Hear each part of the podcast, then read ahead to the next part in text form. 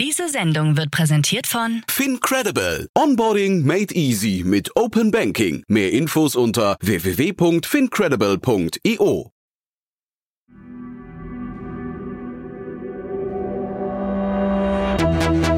Startup Insider.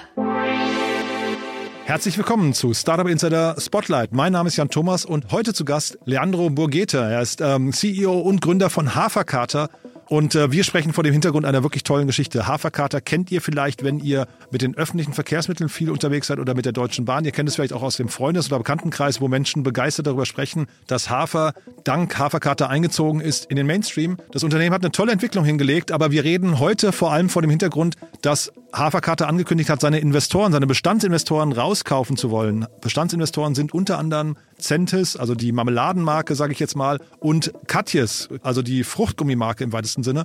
Und die beiden Unternehmen sollen rausgekauft werden. Die Gründerinnen und Gründer möchten das Unternehmen in eine Purpose-Driven Company überführen, die sich selbst gehört, also in Eigenbesitz. Und äh, ja, wie das Ganze funktionieren soll, warum das eine gute Idee sein könnte und wie die Schritte dahin sind und auch was das Unternehmen ansonsten alles erlebt hat und auch natürlich, warum das Geschäftsmodell mit Hafer an Knotenpunkten im Franchise-Modell eine gute Idee sein könnte. Das alles hört ihr jetzt, wie gesagt, von Leandro Borgete, CEO und Gründer von Haferkater. Viel Spaß dabei.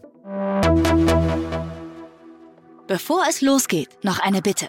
Like oder teile diese Folge. Deine Unterstützung ist für uns von unschätzbarem Wert und hilft uns, unsere Inhalte kontinuierlich zu verbessern. Werbung Sei dabei beim HTGF Family Day am 11. und 12. Juni in der Station Berlin. Für zwei Tage voller Inspiration und Business. Tauche ein in ein einzigartiges Netzwerkerlebnis mit bis zu 1500 Teilnehmenden. Erkunde das innovative Seed- und Later-Stage-Portfolio des Hightech Gründerfonds. Lass dich vom vielseitigen Programm inspirieren und knüpfe wertvolle Kontakte. Sichere dir jetzt dein Ticket. Mehr Informationen findest du unter www.family-day-htgf www.ftf.de. Interview. Sehr schön. Hallo Leandro. Freut mich. Hi Jan, freut mich auch. Ja, wo erwische ich dich? Äh, in der Telefonzelle, die die anderen äh, Kollegen im Büro als mein Büro bezeichnen, weil ich da den ganzen Tag drin hocke. Ach so, das weil stimmt ich, leider auch. Stimmt das? Ja, weil ich hatte gelesen, dass oder, oder äh, in einem Video, glaube ich, gesehen, dass du auch öfters mal hinter dem Tresen stehst. Deswegen habe ich gedacht, ich frage sicherheitshalber mal nach, ne? Nicht, dass du ja, das könnte auch sein und ich habe gerade heute Morgen auch nochmal darüber nachgedacht, wann ich das nächste Mal da wieder arbeiten darf, weil es tatsächlich sehr viel Spaß macht und ähm, äh, für die meisten, die zuhören, sind wahrscheinlich eher in Bürojobs tätig und mhm. diese ähm, dieser schöne Moment, wenn man einfach jemanden Kaffee macht und sich freut, ist nicht mit Büroarbeit zu vergleichen.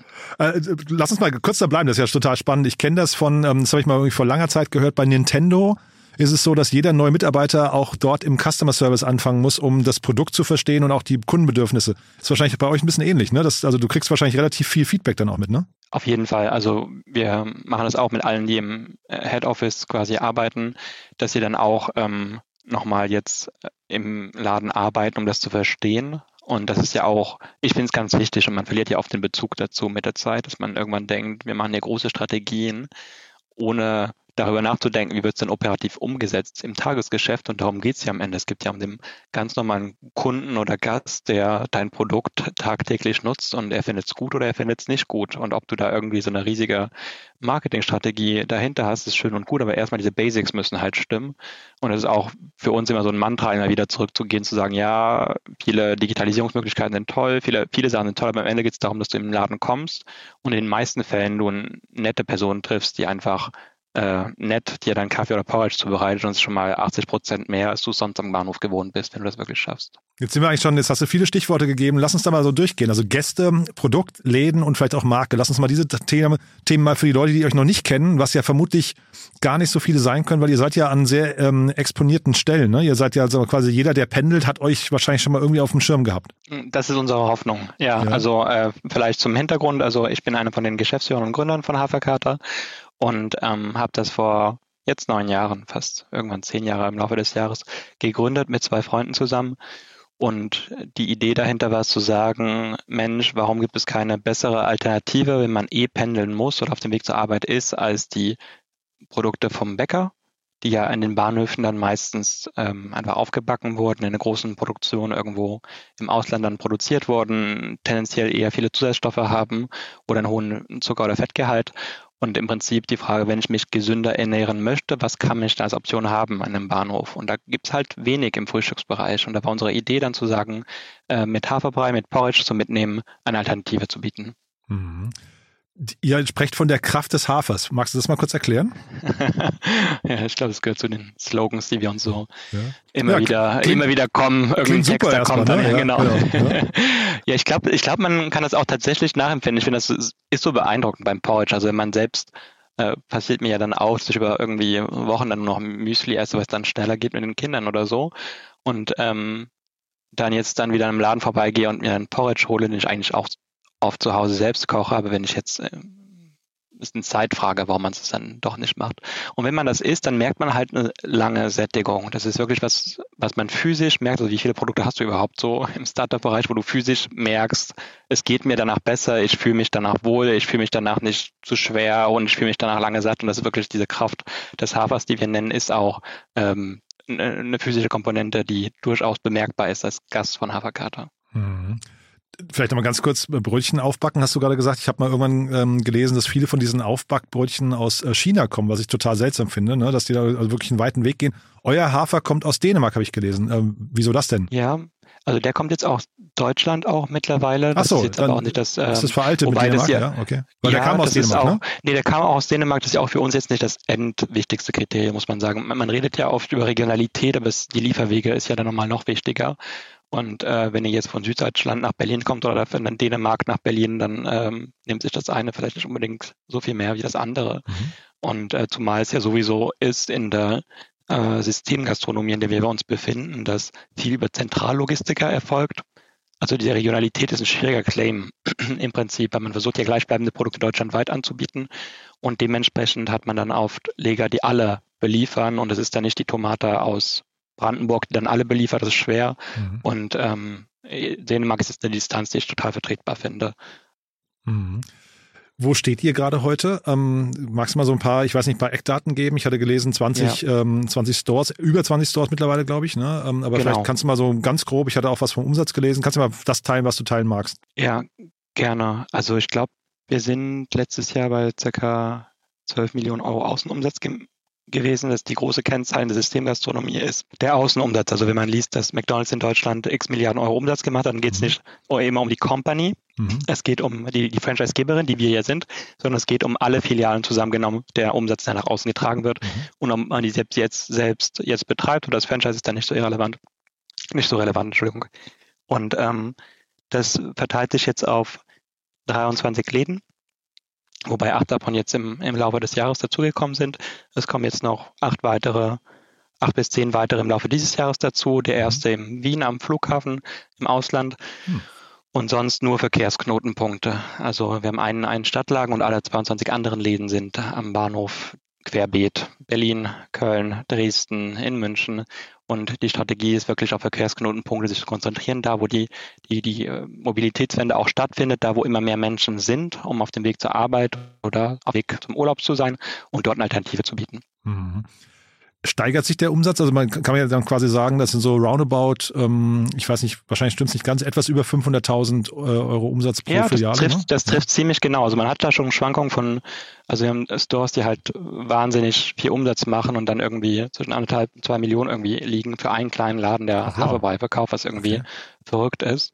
Und ähm, ähm, aber ja, also wir rechnen so mit 500.000 ungefähr im Schnitt, wenn du einen Laden öffnest, ab da macht es dann Sinn oder ist ein guter, guter Case für alle. Was sind denn die Unterschiede zwischen den Läden, die jetzt sagen wir, dann nur 400.000 machen und die, die über eine Million machen? Äh, die reine Frequenz vor dem Laden. Also Aha. du hast jetzt zum Beispiel in Göttingen hast du 40.000 Reisende pro Tag. In Köln Hauptbahnhof hast du vielleicht 250.000 mhm. Reisende pro Tag. Dann kommt es auf die Mikrolage an. Wo genau bist du? Bist du direkt am Eingang? Bist du, hast du viel Wettbewerb oder nicht? Aber hauptsächlich geht es um Frequenz, um die reine Frequenz. Und die Standorte, vielleicht mal gerade auch die Brücke zum Franchise-System, die Standorte mietet ihr dann an? Das heißt, es ist eure Expertise zu verstehen, ob ein Standort funktionieren kann. Ja, ähm, wir mieten die dann an und also es gibt beides. Wir haben Franchise-Partner, die direkt anmieten und sonst übernehmen wir die Mietverträge und mieten dann unter. Der Hintergrund dessen ist, dass die ähm, diese Ausbauthematik und diese Mietthematik nicht so ganz ohne ist bei so großen Landlord wie die Deutsche Bahn. Mhm.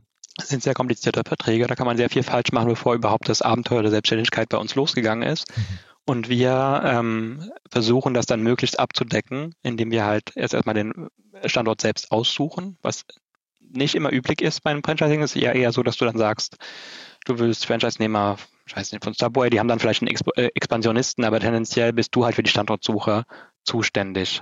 Und bei uns ist es halt andersrum, weil wir kommen, wenn du jetzt Franchise-Partner bei uns wirst, dann sagen wir dir erstmal, gibt es überhaupt den Standort in der Region? In den meisten Regionen haben wir dann nicht, schon mal nichts mehr zu vergeben, weil wir wissen schon, wer das machen wird.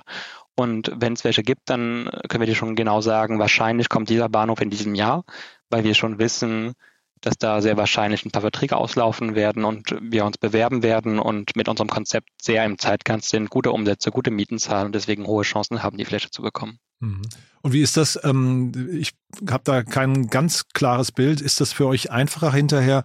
ähm, äh, an, sag mal, so, so B-Lagen zu kommen, wo ihr dann diese 400, 500 oder vielleicht auch nur 300.000 Euro Umsatz macht. Ist das für euch attraktiver oder geht man trotzdem in die Premium-Locations rein? Versucht man diese hm, wahrscheinlich sehr stark umkämpften, möglicherweise dann auch teureren Locations zu bekommen, die dann eine Million Euro plus machen können?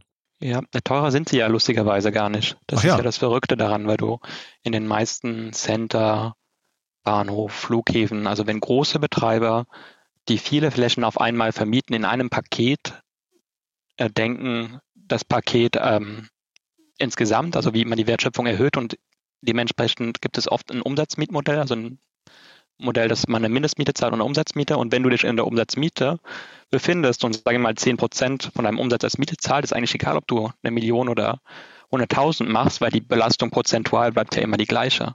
Und deswegen ist es ja noch attraktiver eigentlich in, in äh, zu schaffen, in die Umsatzmiete zu kommen bei tollen Bahnhöfen oder Flughäfen oder, oder whatever, weil man halt dann ähm, äh, vier Röhren EBITDA dann hat. Das kenne ich gar nicht. Das ähm, äh, lass, kannst du vielleicht nochmal kurz erklären. Ich kenne Umsatzmietmodell, ist mir völlig neu. Ähm, das heißt. Das ist sehr üblich, genau in dem Modell. Also im Prinzip, wenn du jetzt irgendwie sagst, du willst in einem Center äh, dich anmieten, im Alexa in Berlin, mhm. dann werden sie dir sagen, okay, die Mindestmiete für diese kleine Fläche ist 1000 Euro, sagen wir mal. Und äh, 1000 Euro musst du sowieso zahlen, egal wie viel Umsatz du machst. Aber wir machen auch 10% Umsatzmiete und wenn du nicht ähm, 10.000 Euro Umsatz machst in dem Monat, sondern 20, dann zahlst du nicht mehr 1.000, sondern du zahlst 2.000 statt den 1.000. Ja. Und das ermöglicht, das ist eigentlich ein ziemlich gutes Modell, weil im Prinzip ist das Center, den Flughafen und alle incentiviert, etwas zu finden, was der Kunde wirklich toll findet und wo er möglichst viel Umsatz lässt und was auch divers ist. Also man denkt an den Branchen. Man will da nicht zehn Bäcker hinknallen, die jeder 10.000 Euro zahlt, sondern da sagt man, ja Mensch, da könnte Haferkater, der spricht vielleicht dann Menschen an, die keine Lust haben beim Bäcker oder mal was anderes wollen. Und das ist halt genau die Lücke, die für uns so gut ist, ist, dass man dann in Umsatzmaximierung von verschiedenen Zielgruppen dann denkt. Mega spannend. Wusste ich, wie gesagt, gar nicht. Das heißt, man sitzt ja auch mit dem Vermieter dann eigentlich in einem Boot. Ne? Das heißt, man hat so alliierte ja. Interessen. Ist das, aber, ist das aber auch zeitgleich eine, eine Schwäche gerade vom Einzelhandel? Also ähm, bekommt ihr das mit, dass die Mieten runtergehen? Vermieter vielleicht, sagen wir, durch solche Modelle auch sich anders aufstellen als früher noch? Na, die Vermieter haben alle dasselbe Thema in diesen großen ähm, Ensemblen, dass sie halt überlegen, was macht man jetzt, wo der Handel sich immer mehr online verlagert. Mhm. Und das ist ja auch gerade unsere absolute Stärke, weil du hast eine kleine Fläche, wenig Quadratmeter, kaum Strom, keine Abluft, Mhm. und ähm, hast schon drei Bäcker, hast schon Starbucks, hast schon alles Mögliche und du sagst, Mensch, ich finde niemanden mehr, der im normalen Retail-Geschäft das irgendwie sinnvoll betreiben kann. Und dann kommen wir und sagen, ja, was machst du eigentlich für die Menschen, die ein alternatives Frühstück haben wollen? Und können diese kleinen Flächen ohne wenig äh, Strom oder Technik oder andersweitig betreiben und machen Top-Umsätze auf den kleinen Quadratmeterzahlen. Ähm, wenn man dir so zuhört, dann frage ich mich gerade, also und bitte nicht falsch verstehen, du hast gerade gesagt, ihr macht so, mhm. ihr habt so acht äh, Läden im letzten Jahr, acht, wahrscheinlich ungefähr acht bis zehn dieses Jahr. Ihr hattet ja. auch in eurer Crowdfunding-Kampagne, äh, Crowdinvesting-Kampagne habt ihr auch von ungefähr zehn Läden pro Jahr gesprochen. Ja, ich ja. glaube 78 sollen es 2029 sein, ne? Mhm. Das ist eigentlich relativ konservativ bei dem, was du gerade beschrieben hast, weil das klingt ja. jetzt eigentlich so, als müsste man euch diese Flächen die ganze Zeit hinterherwerfen und dann ist es ja eigentlich nur eine Frage, wie schnell man das Franchise-Modell ausrollt, ja. oder? Also ist es auch tatsächlich, wenn wir jetzt sagen würden, wir würden überall anmieten. Wir mieten aber keine Centerlagen an oder sehr, sehr selten, wenn das jetzt in der Nähe von direkt von einem U-Bahnhof ist und wir mieten nur Verkehrsknotenpunkte an. Und Verkehrsknotenpunkte sind ähm, die, die Top, absoluten Top-Lagen in der Immobilien. Mhm.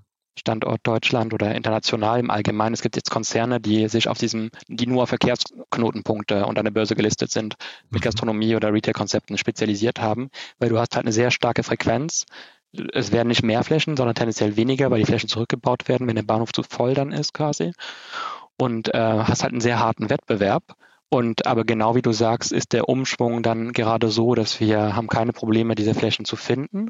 Trotzdem ist es so, dass es äh, vielleicht in einem Bahnhof dann, in einem normalen Bahnhof gibt es vielleicht 20 Mietflächen oder so. Verträge laufen zwischen fünf und zehn Jahre, eher zehn tendenziell. Und äh, dann zehn davon pro Jahr zu finden an Bahnhöfen, die mehr als 40.000 Reisende pro Tag haben, äh, haben wir. Aber wir haben nicht 20 wenn wir vielleicht in irgendeinem Jahr 20 haben oder wenn wir in ein anderes Land gehen.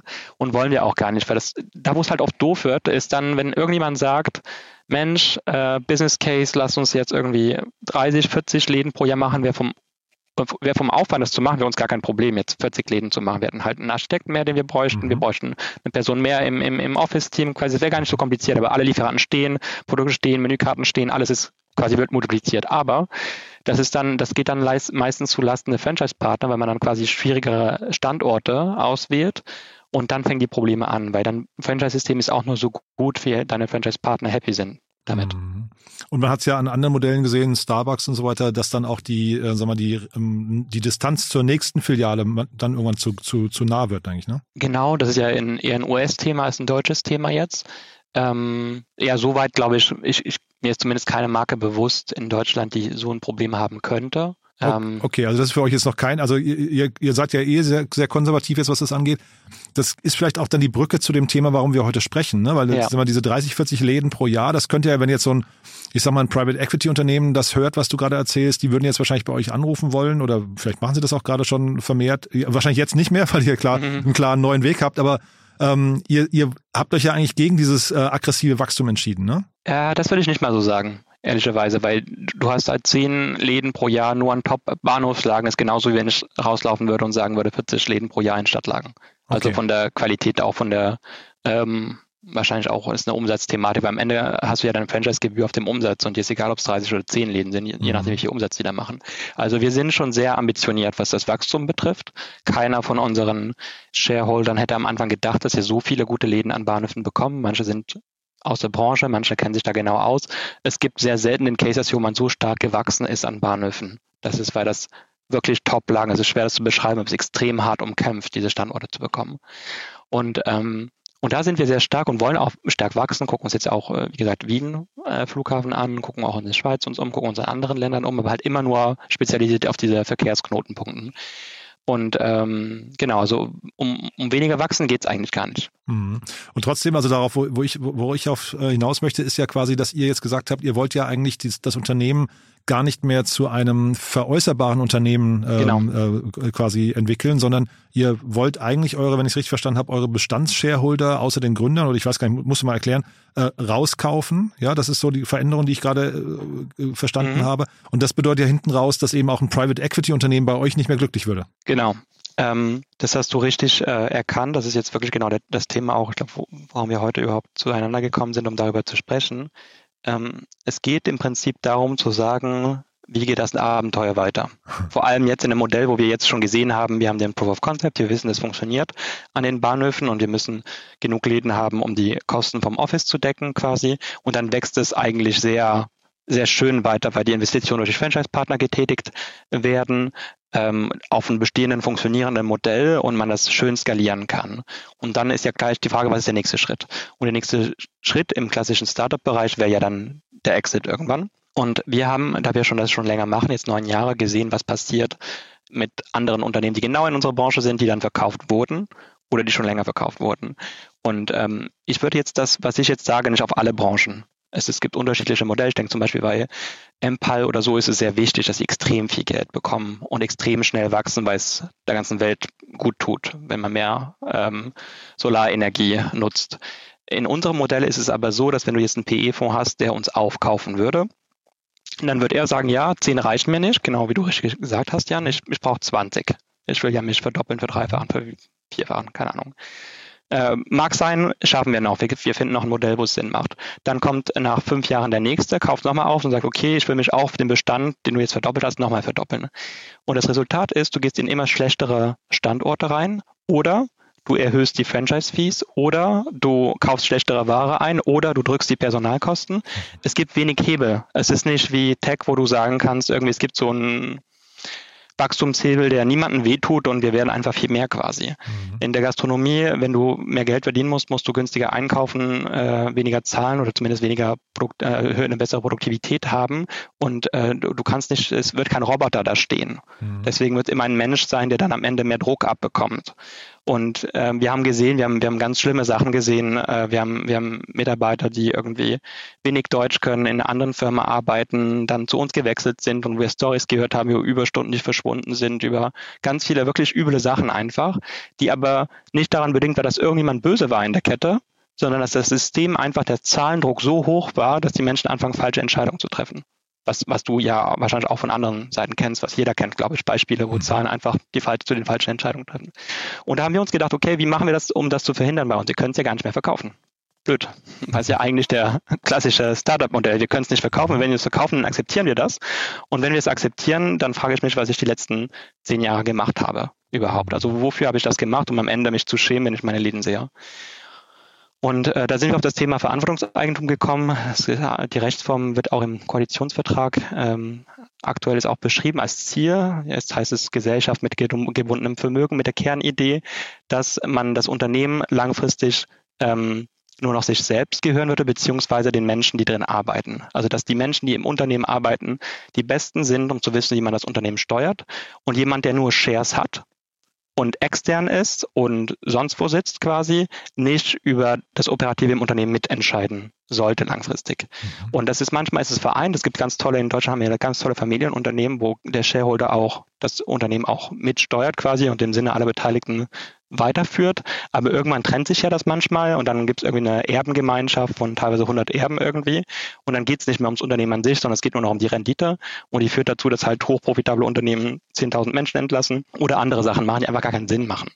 Und ähm, das Modell war uns sehr sympathisch. Da haben wir auch gesehen, dass halt äh, gute Cases gibt. Patagonia hat es gemacht vor ähm, ein Jahr, glaube ich. Mhm. Hattest du auch wahrscheinlich ja. auch verfolgt von dieser ja, Idee. Ja, und das Modell trifft Anklang, weil in dieser Purpose-Suche, die wir ja alle haben in unseren Jobs auch, zu sagen, hey, wir wollen erfolgreich sein, wir wollen viel machen, aber wir wollen auch irgendwie was Sinnhaftiges machen, ist es irgendwie klingt sympathisch erstmal. Dann haben wir uns damit auseinandergesetzt und irgendwann äh, gemerkt, das ist für uns das Richtige und das bedeutet aber auch, dass wir jetzt einen Exit bieten müssen für unsere Bestandsgesellschafter, die 35 Prozent der Firma halten. Mhm. Und ähm, es gibt jetzt ein Ökosystem an Investoren, die sowas unterstützen. Mhm. Du hast jetzt gerade im Kontext mit Enpal gesagt, ähm, das ist bei denen gut, dass sie viel Kapital haben. Sie tun der Welt was Gutes, aber eigentlich können wir jetzt sagen, wenn ihr mehr Kapital hättet, würdet ihr trotzdem. Ich habe verstanden, was die Downsides sind, aber man könnte jetzt auch äh, argumentieren, dadurch könntet ihr, also mit mehr Kapital könntet ihr eure Marke noch mehr in die Fläche tragen, noch mehr Leuten quasi gesundes Frühstück äh, bieten. Und ähm, das hätte ja durchaus auch ein paar Vorteile eigentlich, ne? Ja, absolut. Also wenn das, wenn das jetzt so wäre, dass egal wem es gehört, er nicht den Kern verändern kann, dann würde ich mhm. dir zustimmen. Ja. Ich glaube zum Beispiel, dass es bei Empire so ist, dass selbst wer auch immer es kauft, mhm. das Geschäftsmodell ist mehr Solarenergie. Mhm. Und du kannst vielleicht günstigere ähm, Panels kaufen und schlechtere Qualität oder irgendwas, aber am Ende machst du erstmal mehr Solarenergie. Bei uns ist es nicht ganz so, weil in der Gastronomie du viel abhängig ist von, oder ja doch, viel abhängig ist von dem, was die Menschen, die es betreiben, machen wollen. Mhm. Wenn ich jetzt ein günstigeres Brot kaufen würde mit mehr Zusatzstoffen, dann würde es dir vielleicht sogar mehr schmecken, weil es mehr deine, weil es einfach mehr Geschmacksverstärker oder so hätte. Du würdest es aber nur halbwegs merken, weil du vor allem kaufst, was du siehst, es sieht toll aus, es muss nett, die Leute mhm. müssen nett sein, die Musik muss gut sein, es muss schmackhaft sein mhm. und alles. Man sieht das gar nicht. Mhm. Ich frage mich trotzdem, ähm, vielleicht können wir mal über so Unit Economics sprechen, weil ich habe mir mhm. eure Öffnungszeiten angeguckt, da bin ich ein bisschen drüber gestolpert. Ähm, ihr habt ja mhm. äh, zumindest an den Standorten, die ich jetzt angeguckt habe, war von 4 Uhr morgens bis 21.30 Uhr Standort, ja. Ähm, ja. Wo ich dann gedacht habe, wow, also A, ob so früh notwendig ist, aber vor allem das später hat mich gewundert und habe dann mal das Ganze auch noch sieben Tage die Woche, vermutlich in der Regel mit zwei Leuten, habe ich gedacht, ne? Ich weiß ja. nicht genau. Das noch heißt, da, mehr.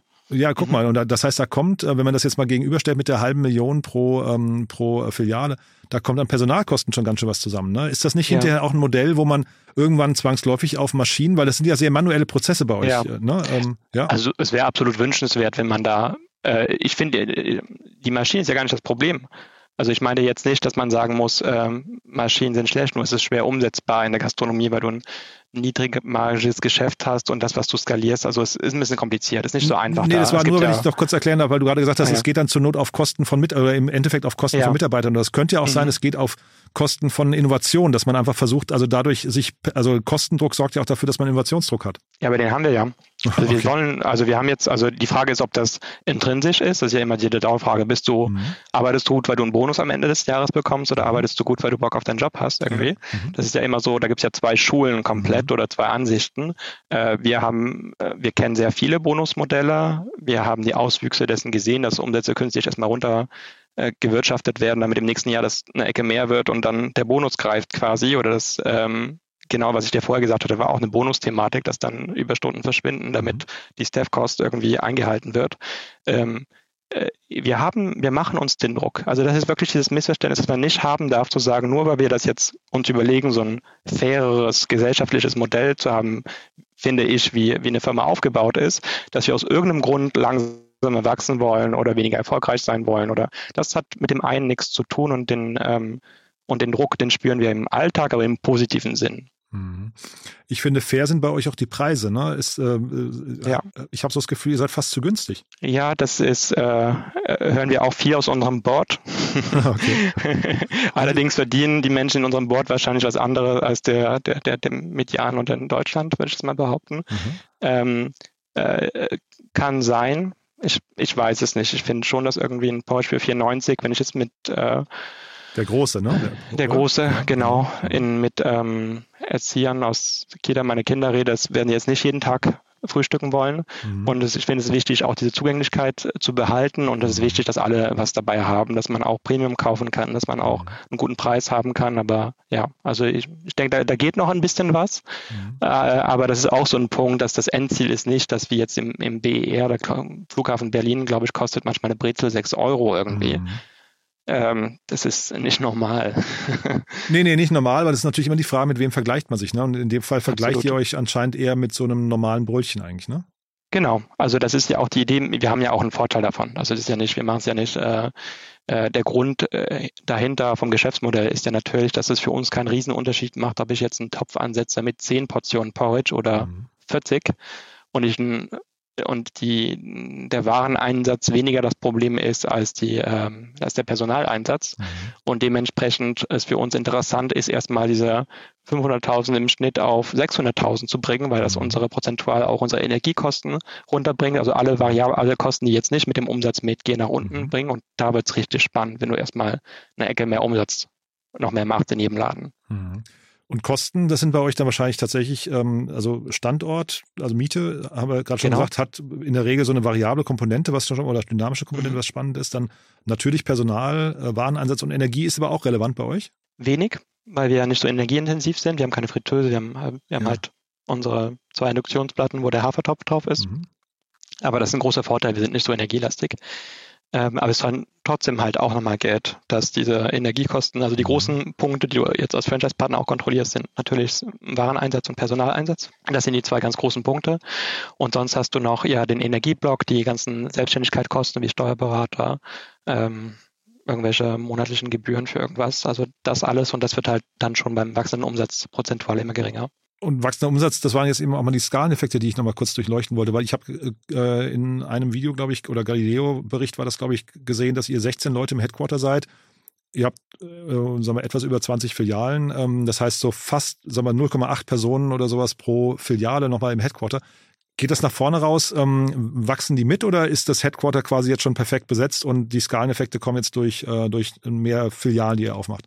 Ja, also du stellst immer die richtigen Fragen, schon sehr spannend, immer wie jemand, der nicht aus der Branche kommt, so diese Sachen erkennt. Mhm. Das war der Hintergrund, weswegen wir auch mit Investoren gearbeitet haben am Anfang, weil wir für uns entschlossen haben zu sagen, wir wollen lieber ein sehr gutes System erstmal aufbauen und aus dem heraus skalieren, weil aus mhm. 20 Läden 100 Läden zu machen, ist gar nicht so schwer. Das Schwierige ist, nicht im Wachstum zu implodieren und dass die Leute unhappy sind, weil du nicht genug das Regelwerk nicht genug aufgestellt hast, nicht genug die Preise verhandelt hast, nicht genug Strukturen hast, um dieses Wachstum überhaupt ähm, zu ermöglicht zu machen. Mhm. Und deswegen haben wir dann 2017, als Katjes mit uns gesprochen hat, haben wir gesagt, hey cool, ja, können wir uns vorstellen, dass die in uns investieren dann damals. Mhm. Ähm, und um das zu nutzen, um so eine richtig gesunde Basis zu haben, um dass die 20 Läden, die wir jetzt haben, die sind auf dem Niveau, wo andere Systeme mit 150 sind, von dem Hintergrund mhm. äh, Infrastruktur, die wir dahinter haben. Und jetzt rollen wir aus quasi. Und ähm, deswegen, um zu deiner Frage zurückzukehren, nein, es soll nicht wachsen brauchen wir auch nicht. Du hast einen Produktmanager, Produktmanagerin in, diesem Fall, die entwickelt ein Rezept, ob sie es für 20 oder 80 Läden macht, ist egal. Du hast einen Einkauf, ob der die Preise behandelt für 20 oder 80 Läden. Im, Im, Gegenteil ist viel einfacher für 80 Läden als für 20. Und das ist bei ziemlich allem so. Du hast dann bei ein paar Sachen so externe Ressourcen, ein Architektenbüro, was dann irgendwie je nachdem, ob es mehr oder weniger Openings macht, aber die Kosten werden dann getragen von den Franchise-Partnern, das ist Teil der Investitionskosten. Und sonst, ja, sonst sind wir eigentlich hoffentlich nicht viel mehr, sonst brauchen wir ein größeres Büro. Hm. Ich hatte vor einigen Jahren mal den ähm, Österreich-Chef von McDonalds ähm, mal getroffen und der Ach, hat uns dann auch so Filialen gezeigt bei sich. Das war wirklich, also mhm. das war schon schon sehr, sehr spannend, muss ich sagen. Also zum einen, weil McDonalds halt im Prinzip schon im Vorhinein auf die Minute genau weiß, wie viel Burger zu welcher Zeit mhm. eigentlich mhm. abgefragt werden. Das fand ich, also diese diese Predictions fand ich super spannend. Mhm. Aber, und deswegen darauf wollte ich nochmal hinaus, ähm, man hat dort gesehen natürlich, dass McDonalds auch für jeden einzelnen Handgriff haben die ein eigenes Gerät, der, das quasi auf McDonalds-Standards ist. Bei euch habe ich viele Dinge gesehen, die habe ich, habe ich gedacht, die sind so die Stufe noch davor. Ne? Also da hat, man, ja. da hat man noch keine eigenen Werkzeug, Werkzeuge und sowas. Ne? Also ähm, ich glaube, das Niveau von McDonalds für die meisten, die ein Franchise-System machen, so das Ziel. Das sind ist so Champions League vom, okay. vom Franchising, Aha. kann man so sagen, in ganz vielen mhm. Sachen. Und das ist halt das Beeindruckende, dass das Produkt ist jetzt finde ich jetzt nicht, dass es man jeden Tag essen sollte, aber, mhm. aber vom System her, vom, vom Radikalisierungs her, von der Innovationsgrad, von all dem, was sie so machen, sind sie extrem gut und seit mhm. Jahren extrem gut. Mhm. Also das muss man absolut äh, sagen. Und ähm, von der Organisation, die wir haben, ist es vom Prinzip her ähnlich.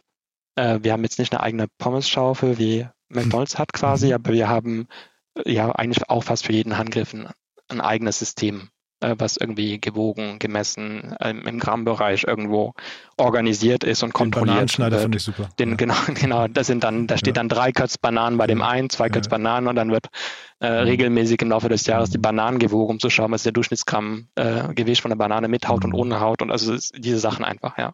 Wann habt ihr eigentlich gemerkt, dass ihr Franchise-ready seid? Wir wollten es gar nicht machen am Anfang. Wir dachten, das ist halt total so das Ende der Welt, wenn du anfängst, Franchise zu machen. Mhm. Weil du dann irgendwie, du hörst ja so viele schöne Sachen über Franchising oder zumindest hörst du viel, ähm, dass es kein faires System ist und so. Und dann hatten wir so einen Berater, der uns wirklich die Augen geöffnet hat, weil wir hatten so eine Anfrage. Wir hatten drei Standorte, die top lagen, die wir nicht selbst bedienen konnten, weil sie zu weit weg waren. Und ein Franchise-Angebot von einer großen Firma. Und da haben wir einen Berater ähm, äh, angesprochen, über unser Netzwerk quasi und der hat uns gesagt, äh, es gibt kein Franchise. Es gibt tausende verschiedene Systeme. Es gibt Autohäuser, es gibt Reiseanbieter, es gibt äh, Gastronomie, es gibt sehr viel von dem, was du im Alltag siehst, ist unter der einen oder anderen Form Franchise.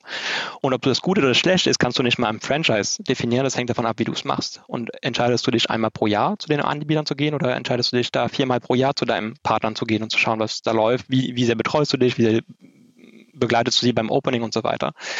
Und deswegen kam das erst so und das war für uns so Eye-Opener, wo wir gesagt haben, ja, stimmt eigentlich. Ähm, wie immer in der Laufbahn, glaube ich, von, von, von Unternehmerinnen, dass man dann irgendwo merkt, das ist halt nicht alles so ganz einfach und es gibt viel Grau dazwischen und abhängig von einem selbst, wie man es macht. Mhm. Und genau, und da war der Moment dann, wo wir uns entschlossen haben, das zu machen, äh, wo wir im Umkehrschluss auch gemerkt haben, es hängt aber sehr vom Partner ab die ganzen Regeln. Das ist ein ganz, ganz wichtiger Punkt. Und jetzt haben wir das Modell für uns gefunden, dass wir sagen, wir wachsen eigentlich nur noch bis auf wenige Ausnahmen mit ähm, Privatpersonen, eine oder mehrere quasi, die als Ziel haben, in ihrer Region vier bis acht Läden zu eröffnen und dann so ein kleines mittelständigen Betrieb zu haben in ihrer Region. Mhm. Eine andere Person, die mich immer sehr beeindruckt hat im persönlichen Gespräch, war der Marc Cozilius, das ist der Gründer von Vapiano, ähm, der so ein bisschen ähnlich, wie du das vorhin beschrieben hast, ähm, glaube ich, heute auch auf seine eigenen Läden, die er selbst aufgebaut hat, aber dann irgendwann verkauft hat, eben drauf guckt, ne, weil das äh, auch nicht die gewünschte Entwicklung genommen hat. ähm, der war, glaube ich, auch Quereinsteiger. Ähm, ich weiß nicht, wie das bei euch war, aber vielleicht kannst du mal äh, erzählen, ist das leichter für jemanden, der nicht aus der Branche kommt, sowas zu entwickeln? Also diese ganzen. Absolut. Ja, würdest du sagen? Absolut. Ja, absolut. Das ist immer, also nicht aus der eigenen Branche, vielleicht, vielleicht muss ich untertrennen. Also wenn du Koch bist, dann hast du das schwierigste Franchise. System aufzubauen. Wenn du, du bist jetzt ein sehr guter Koch, du hast ein Restaurant eröffnet oder magst gerne kochen und äh, daraus ein Franchise-System zu machen, ist echt schwer, weil du immer denkst, na ja, aber da kann man doch einfach ein bisschen Salz drauf machen, wenn es besser schmeckt hm. im Laden. Nee, kannst du nicht. Es gibt eine Regel dafür. Du musst halt immer im System denken quasi. Und das ist natürlich für einen Außenseiter, der vielleicht weniger emotional an das Thema Essen rangeht, sondern mehr so funktional zu sagen, okay, was, wie soll es aussehen, wie soll es für alle schmecken, wie macht man, dass es in jedem Laden ähnlich gleich ist, ein bisschen einfacher. Mhm. Was sind denn eigentlich die Nachteile von eurem System? Also wir reden jetzt die ganze Zeit über die Vorteile und diese, sagen wir, wirklich sehr schöne Vision, aber ähm, gibt es denn Dinge, wo du sagst, also erstmal versuch, stelle ich mir vor, ähm, es ist noch ein bisschen mit der heißen Nadel gestrickt, ne? weil wahrscheinlich, sagen wir, Umsatz und, und Kosten irgendwie gut ausbalanciert werden müssen, aber gibt es andere Nachteile? Ähm, wie meinst du das mit dem mit der heißen Nadel gestrickt? Also mit den, mit den Kosten meine ich, ähm, also wir hatten ja gerade darüber gesprochen, so 500.000 ähm, ja. äh, Euro Umsatz und wenn man dann überlegt, zwei Leute, sagen wir Mindestlohn oder noch ja. drüber, dann äh, sagen wir 18 Stunden, 20 Stunden am Tag dort vor Ort. Da kommt ja im, im Jahr schon, ich weiß nicht, was sind das dann, 200.000 Euro Personalkosten ja. wahrscheinlich zusammen, ne? Also das ist eigentlich nicht das Thema. Das ist relativ einfach. Es gibt ja auch viele ähm, passende Benchmarks, wo man nicht sagen, es gibt kein anderes Hoverby-Konzept, aber ähm, du kannst dich sehr gut mit Bäckern die Zahlen vergleichen, schauen, ja. was die Zielwerte sind. Und das ist, äh, es ist ja kein Wachstumscase, wo im ersten Jahr es gar keinen Sinn macht und vielleicht im dritten, dritten Jahr, sondern du machst einen Laden auf, du verkaufst Kaffee und Frühstück und es läuft oder läuft nicht und es entwickelt sich von Jahr zu Jahr. Natürlich gibt es eine Steigerung, aber ähm, in einem normalen, wenn du deine Lage gut ausgewählt hast, dann solltest du eigentlich in den ersten drei Monaten schon anfangen, profitabel zu wirtschaften. Mhm. Das ist nicht das Problem, was man dann hätte. Ähm, das Risiko ist, dass du die Lage falsch aussuchst und gerade das, was ich gerade beschrieben habe, nicht eintritt, weil du einfach viel zu viel Miete gezahlt hast für ein, du musst ja immer wetten und du weißt es ja nie genau. Und es ist nicht, weil der Bahnhof fünfmal mehr Reisen hat als der kleine Bahnhof, dass er fünfmal mehr Umsatz macht. Mhm. Aber mal sind es dann viermal oder dreimal oder das kann man nicht genau wissen. Also am Ende ist eine Wette vom, vom, vom Franchise-Partner und von uns natürlich auch, die gute Referenzwerte haben. Man muss auch fairerweise, ich glaube von den 20 Mal, 23 Malen, die wir es gemacht haben, sind wir nur einmal, lagen wir nur einmal wirklich falsch bei den mhm. Sachen. Aber äh, und einmal haben wir die Miete dann zu hoch angesetzt, aber da wächst der Laden jetzt gerade drüber hinweg zum Glück, dass er jetzt in die Umsatzmiete reinkommt.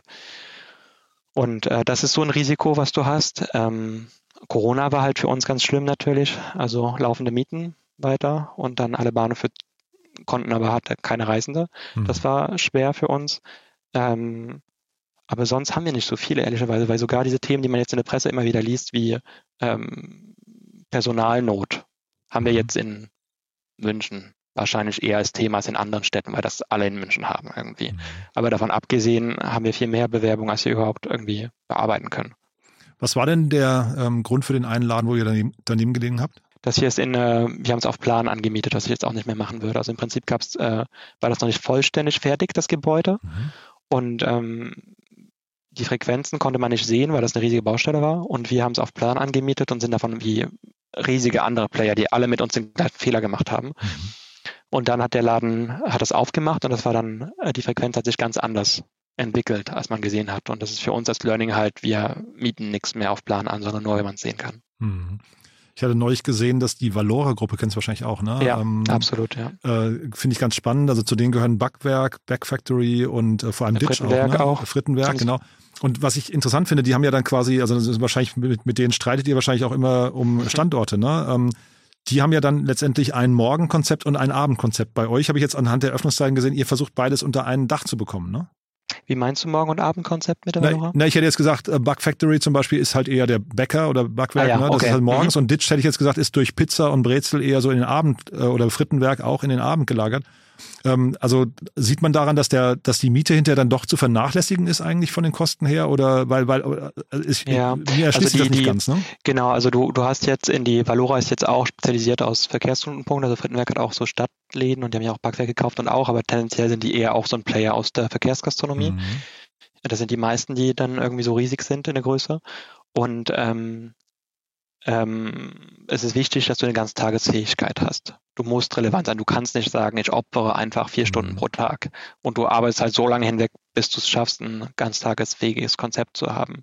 Und bei uns wird halt durchaus auch Porridge am Nachmittag gegessen, aber dann heißt es vielleicht einen höheren Kaffeeanteil am mhm. Nachmittag, dann haben wir ein paar richtig gute Backwaren auch in den Läden und dann am Abend haben wir noch so Bowls und Stullen und Wraps oder andere Sachen. Mhm. Und weil die Peaks sind ja immer die gleichen, dass du auf dem Weg zur Arbeit zurück von der Arbeit, mittags, wenn die Leute auf den Offices in den Bahnhof reinkommen und für alle Kategorien musst du relevante äh, Umsätze generieren können, weil es ist, es bringt dir gar nichts. Also die, die dein Erfolg hat sehr viel damit zu tun, wie dein Umsatz verteilt ist. Hm. Es ist, du kannst nicht zwei Läden vergleichen, die beide 1000 Euro Umsatz haben, was viel besser ist, diese 1000 Euro verteilt auf zwei Stunden genau konstant jedes Mal 80 Euro pro Stunde zu haben, als einmal 500, zweimal 500 in der Früh und dann nichts mehr, weil deine Personalkosten, du brauchst ja viel mehr Leute dann, um das abzuarbeiten in der Früh und dann den Rest des Tages bleiben sie stehen, ohne dass es Sinn macht. Ja, wobei dann könntest wir, du auch nur noch mit einer Person weiterarbeiten, ne? ja, aber die kostet dich ja immer noch dann für ja, nichts quasi. Ja, ja. Und das ist halt dann, und da haben wir jetzt viel dran gearbeitet, auch ähm, weil wir wollen nicht zu breit sein im Sortiment. Mhm. Das ist halt ein großer Vorteil bei Haferkarte, dass du nicht zu viele Produkte hast. Mhm. Und jetzt haben wir mittlerweile eine gute Ganztagesfähigkeit, ähm, auch teilweise auch bis 21 Uhr sehr gute Umsätze, ähm, die aber auch oft, muss man auch fairerweise dazu sagen, von der Lage abhängig ist. Wenn du im Strom bist, wo eh viel los ist, mhm. auch um 19 Uhr, dann findet sich immer ein paar davon, die dann irgendwas bei dir kaufen in der Vitrine oder sind andere Produkte. Wenn du ein bisschen ab vom Schuss bist, dann ist es sehr relevant, dass du eigentlich ein Abendkonzept bist, damit die Leute dann extra nochmal zu dir kommen. Würde dann bei uns am Abend tendenziell weniger passieren. Müsst ihr dann noch viel Aufklärungsarbeit rund um das Produkt äh, Hafer machen? Weil, also ich hätte jetzt Hafer tatsächlich mit dem Morgen ja. assoziiert, aber zeitgleich äh, ich kann mir vorstellen, Veganer oder generell, ne, ihr Biotrend bei euch und vor allem auch Sportler ja. und sowas, das könnte ja eigentlich auch wahrscheinlich tatsächlich rund um die Uhr funktionieren. Ja, ähm, genau. Also es war auch so eine große Frage von der Bahn, als wir angefangen haben, in den Bahnhöfen zu sagen, mhm. hey, checkt das irgendjemand? Porridge zum Mitnehmen gab es noch nie. Dass da jemand in fünf Minuten seine S-Bahn nach Köpenick hat und dann sagt, okay, ja super, jetzt nehme ich mir noch ein, ein Porridge, einen Apfelkater zum Mitnehmen für 4,90 Euro. Mhm. Das ist ja schon eine Ansage überhaupt. Äh, Total. Und ich bin immer beeindruckt von den ganzen Menschen, die es dann doch machen und es noch nie mhm. probiert haben und es einfach probieren. Ich finde es super mutig. Ich weiß nicht, wie oft man im Leben, also im Alltag, irgendwas komplett Neues isst, was man so noch nicht gegessen hat im, im, zum Mitnehmen. Und äh, ich kann es nicht genau sagen, warum, aber die, es, es scheint sehr leicht verständlich und es funktioniert und man sieht die Bilder und die Leute kaufen das und finden es ja natürlich dann zu sagen, einen großen Bärenkarte mit extra Ahornsirup oder keine Ahnung. Und ähm, ja, und das ist halt, äh, und ja, in Berlin steht ja auch nicht jeder um sechs auf. Manche stehen ja schon um, erst um elf Also Frühstück ist variabel, für wen das ist, ja. Ähm, wie lange hält sich das Ganze dann, wenn ich das mitnehmen würde abends? Ist das quasi auch als Frühstück für den nächsten Morgen noch? Ja, ne? Ja, eigentlich schon, ja. Kann, kann man auch machen. Also es ist besser, weil das, das ähm, wird ja fester dann mit der Zeit bei euch, wenn man es zu Hause schon zubereitet hat. Aber es wird nicht schlecht, es schmeckt immer noch gut und ist immer noch sättigend quasi. Mhm.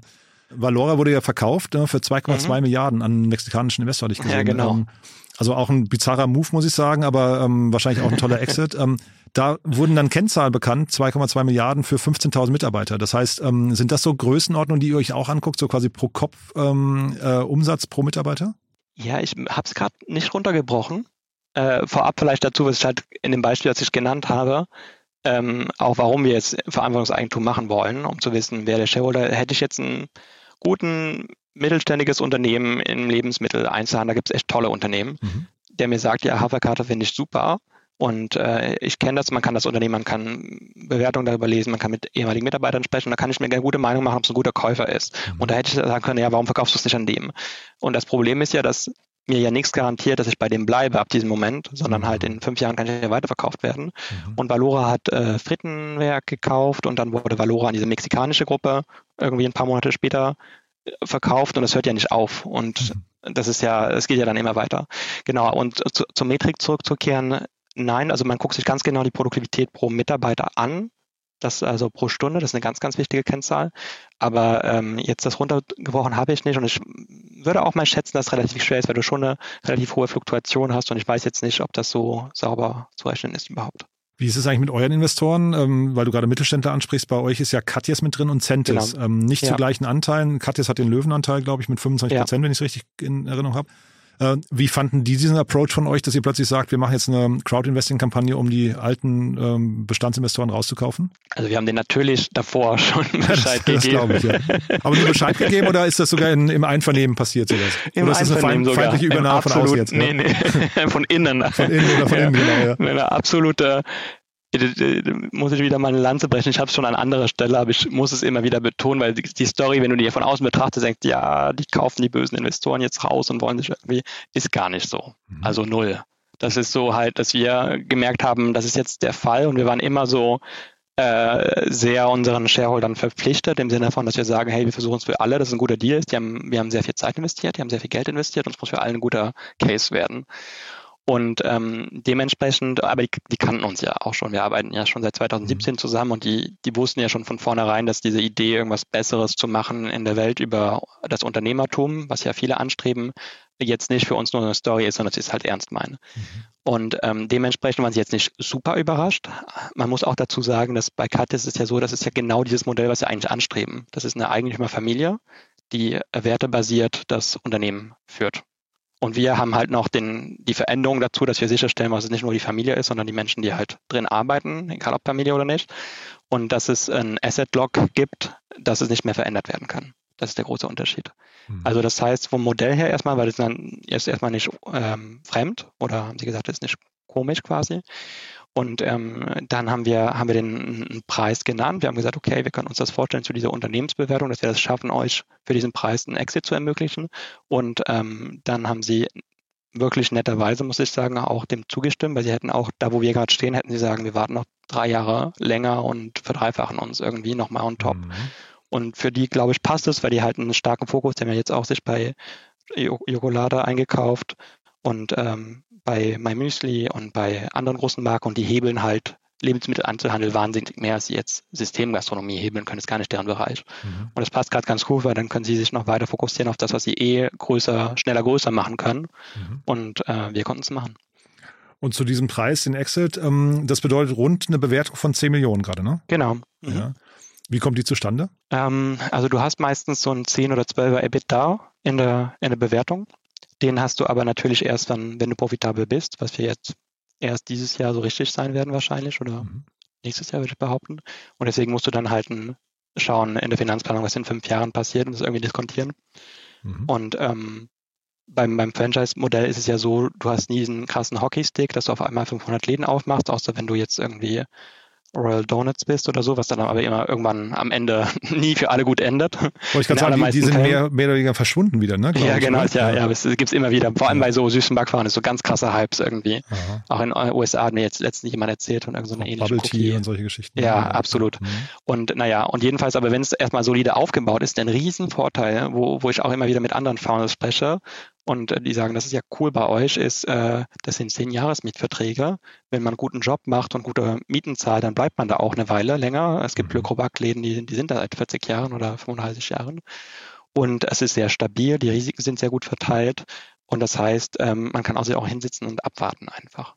Und das ist halt der Punkt, dass irgendwie das Risikoprofil, wo wir gerade stehen, außer es kommt noch mal Corona 3 oder 4 oder so, äh, ist sehr begrenzt. Und dann aber trotzdem nochmal die Brücke zu vorhin. Das heißt, die Hebel, die ihr nach vorne raus habt, habt bei solchen Zehn-Jahres-Verträgen, sind dann eben Produktinnovationen, irgendwie dann vielleicht Effizienzen in den Abläufen oder dann doch der Preis für den Kunden, ne? Ja, und erstmal, dass sie, ähm, das Produkt, was wir haben, in zehn Jahren noch deutlich relevanter wird als jetzt, was mhm. schon sowieso ist.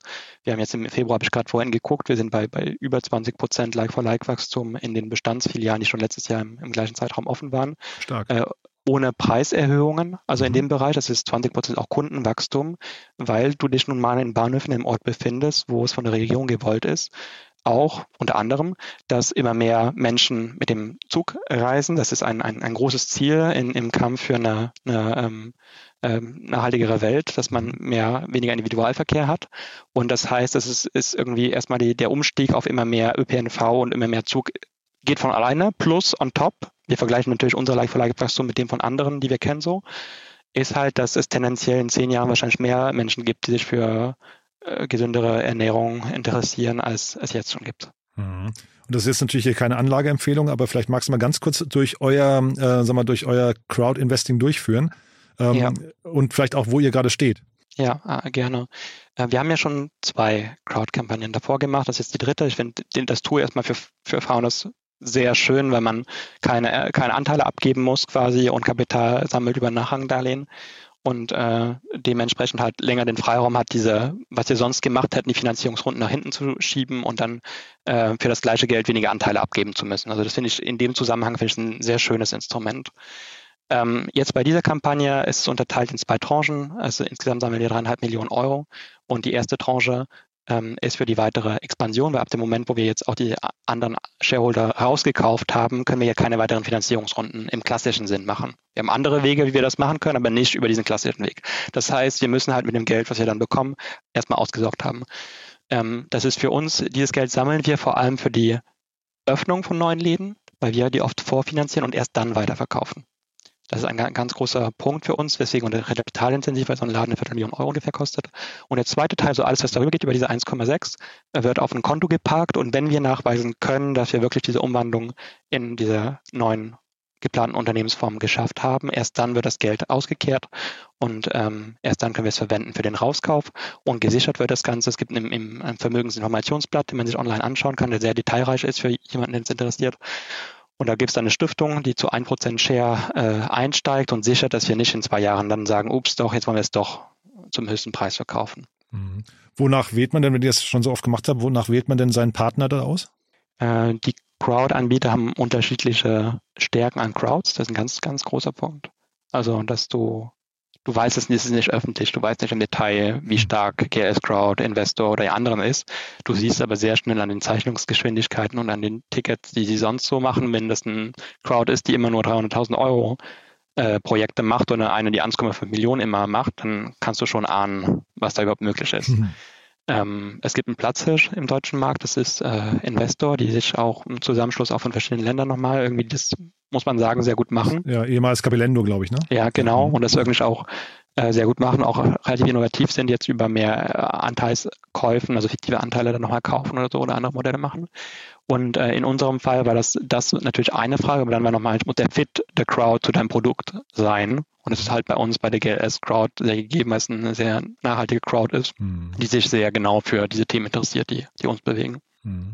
Du, vielleicht nochmal eine Frage ähm, zu der Deutschen Bahn. Die ist ja für euch ein wichtiger Partner. Da, und äh, wenn ich es richtig verstanden habe, ihr habt sogar relativ früh, äh, ich glaube, ihr habt sogar einen Laden gewonnen von denen Pop-Up-Store. Ne? Aber ich, genau. worauf ich hinaus wollte, ist vor allem dieser Punkt mit, dass ihr ja auch im äh, in der Bahn erhältlich seid. Ist das für euch ein Jackpot gewesen? Also ändert das nochmal viel am Umsatz hinterher? Weil das ja nochmal ein anderes Modell für euch oder ja. ist das eigentlich zu vernachlässigen? Also am Umsatz, also es hat schon einen relevanten Umsatzanteil. Es hat weniger einen relevanten Ertragsanteil, weil du sind ja ganz andere Skalen im Lebensmitteleinzelhandel. Da musst du ja millionenfach dein Produkt verkaufen, bevor es irgendwie Sinn macht. Mhm. Und bei der Bahn ja, es ist, wie ist es überhaupt? Es ist eine ganze Menge schon an, an Hunderttausenden von Bechern, die wir da verkaufen. Pro, in welcher Zeiteinheit? Pro Monat oder Jahr? Also so, oder? so Detail darf ich nicht sagen jetzt ja, okay. äh, im Detail. Wir verkaufen sehr viel davon. Okay. Wir sind auch einer der meistverkauften Produkte dort. Wow. Ähm, und es ist halt vom, von der Story super. Fürs Branding du steigst im Zug, ne? genau. Ja. Du siehst, du, du siehst einen Becher von Havercar, da steigst aus, hast einen Zug und das ist genau das, was wir machen wollen, mit diesem krassen Fokus auf Verkehrsknotenpunkte. Wir haben auch eine Marketinggesellschaft gerade gegründet, die man, das gründet man meistens bei Franchise-Systemen, wo dann auch nochmal eine zusätzliche Gebühr von allen verlangt wird, um in einen Marketing-Pot einzuzahlen. Aber es ist halt mega, weil da wir keine Stadtlagen haben, außer einer, können wir halt unsere ganze Werbung auf Züge Verkehrsknotenpunkte konzentrieren auf und diesen, diese geballte Power einfach haben, einen Kanal, aber den so richtig gut zu bespielen. Und ähm, unser Role Model in, in, in dem Modell ist diese Firma Le Crobac, die du vielleicht auch von Bahnhöfen kennst, Klar. wo ich am Anfang aus Frankreich komme, mir gesagt habe, what, woher kommt dieser Name? Und dann bin ich rausgekommen, das ist, glaube ich, Croissant Baguette und so. Und ich dachte, oh Gott, wie kann man das machen? Aber die machen halt einen extrem guten Job. Die sind, glaube ich, 120 Units nur an Verkehrsknotenpunkten extrem profitabel. Und ähm, das war immer so, wo wir gesagt haben, das ist doch eigentlich ein super Case und du fängst nicht an zu überlegen, ja, Startlage brauchst du mehr Platz, dann brauchst du mehr Produkte, dann brauchst du mehr Geschirr, dann brauchst du mehr Zubereitung und so weiter, sondern ein Modell und das so richtig gut machen. Ja, ich habe mir jetzt gerade den Becher nochmal aufgemacht, um, um, mir die Verpackung anzugucken. Ich kenne den offen gestanden aus der Bahn nicht, ähm, aber äh, ich habe gerade, weil die Story du gerade erzählst, ist ja super interessant. Man könnte doch jetzt eigentlich mit dem Becher sogar spielen und sagen, tauscht, bring den Becher nicht, schmeiß ihn nicht in Müll, sondern bring ihn zum nächsten Haferkater und tausch ihn ein gegen, ich weiß nicht, deinen ersten Kaffee oder deinen echten Porridge oder sowas. Ne? Also man könnte ja eigentlich sogar diese Brücke fast noch intensivieren. Absolut. Und ja. wir haben auch, äh, wir überlegen auch immer wieder, wenn wir eine Senior Marketing Person brauchen für unsere Marketinggesellschaft und deine Ideen fand ich gar nicht so schlecht, deswegen wenn du was anderes suchst, sag gerne Bescheid. Ja, mache ich gerne, ja. Aber nee, ist wirklich ein schönes Produkt, muss ich sagen. Also ähm, haben wir denn für den Moment was Wichtiges vergessen? Ich habe gerade noch, vielleicht musst du einmal noch kurz an, äh, euren Anfang erzählen, weil den haben wir jetzt vorhin ein bisschen übersprungen.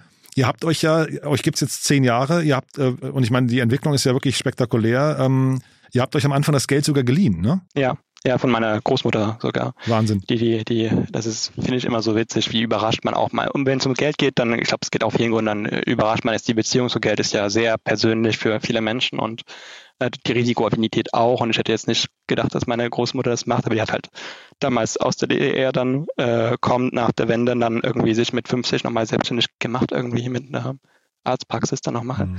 Und das ist halt, äh, und ich glaube, das ist halt so ein Unternehmertum, was dann in der Familie auch äh, von anderen Seiten auch dann da ist. Und ähm, genau, auch andere haben geholfen natürlich, aber das, das war so ein großes, äh, großes Thema. Und die, die Idee am Anfang war zu sagen, das ist so absurd, vor zehn Jahren zu denken, dass irgendjemand Haferbrei zum Mitnehmen kauft. Das ist so, dass man, man kann es gar nicht durchfragen, hey, du würdest so ein Haferbrei zum Mitnehmen kaufen mhm. und irgendwelche Case Studies machen. Du musst dich da hinstellen und so ein mhm. Ding verkaufen und gucken, ob das irgendjemand kauft. Und das war so, wo wir die Chance hatten, dann so einen ganz kleinen Laden anzumieten für, für ganz wenig Geld, für einen ganz kurzen Mietvertrag, der sollte abgerissen werden, vier Monate später. Ein erster Döner, ein Dönerladen. Ja, ne? absolut, ja, ja, also Friedrichshain. Und äh, es war richtig hart am, auch am Anfang, aber wir haben gesehen, es macht Sinn und es funktioniert. Mhm. Und ähm, die Themen, woran es hätte scheitern können, dass das Produkt vielleicht im Handling äh, doch schneller ähm, dickflüssiger wird und qualitativ sich nicht so hält und die ganzen Vorteile, die sind danach so auch nochmal klar erschienen. Es gibt eine riesige Glückskomponente in der Gründung. Mhm. Und man muss sagen, wir haben ein Produkt gefunden, was es noch nicht an Verkehrsknotenpunkten gibt, was für die breite Masse bekannt ist und relevant ist, was man gut transportieren kann, was nicht krümelt, was warm ist, was nicht ausläuft. Also so viele Sachen hätten wir ja gar nicht gewusst am Anfang, dass es das die Riesenvorteile sind. Und diese kleinen Sachen machen, dass wir ein Marktsegment, der, der enorm ist, dieser Verkehrsknotenpunkt Gastronomie quasi, eine Relevanz schaffen. Und das, da können wir halt nur dankbar sein, weil so weit hatten wir es ehrlicherweise nicht durchdacht. Ja, es gibt ja dieses wundervolle Bild von der Hummel. Ne? Anatomisch gesehen kann die Hummel nicht fliegen, das weiß die Hummel aber nicht, deswegen fliegt sie trotzdem. Ja? ja. Das klingt gut. Ich glaube, das passt gut zu uns, ja. Das ja, es gerade, klingt, ne? auch, klingt auch grün, klingt auch äh, nach Haferbrei und Hummeln. Und, ja. Leandro, es hat mir großen Spaß gemacht. So, dann drücke ich die Daumen für die nächsten Schritte, dass das alles klappt, wie ihr euch das wünscht. Ähm, ich würde sagen, wir bleiben in Kontakt. Wenn es bei euch große Updates gibt, auch gerne Bescheid, ja? Ja, sehr gerne. Vielen Dank. Super. Danke dir auch. Schöne ne? Woche noch. Ciao. Dir auch. Ciao. Hi, hier ist Kira vom Content Team. Hast du spannende und aktuelle Neuigkeiten, die du mit uns und der Startup-Szene teilen möchtest? Dann reiche deine Pressemeldung ganz einfach bei uns ein. Wir überprüfen nicht nur jede eingereichte Meldung darauf, ob sie für unseren Content relevant ist, sondern laden sie auch auf unsere Plattform hoch, sodass sie für die ganze Startup-Welt zugänglich wird. Unter www.startupinsider.de slash Pressemeldungen kannst du deine Pressemeldung hochladen und sogar mit deinem Startup-Profil verknüpfen. Dort findest du auch noch weitere Informationen dazu. Wir freuen uns auf deine Beiträge.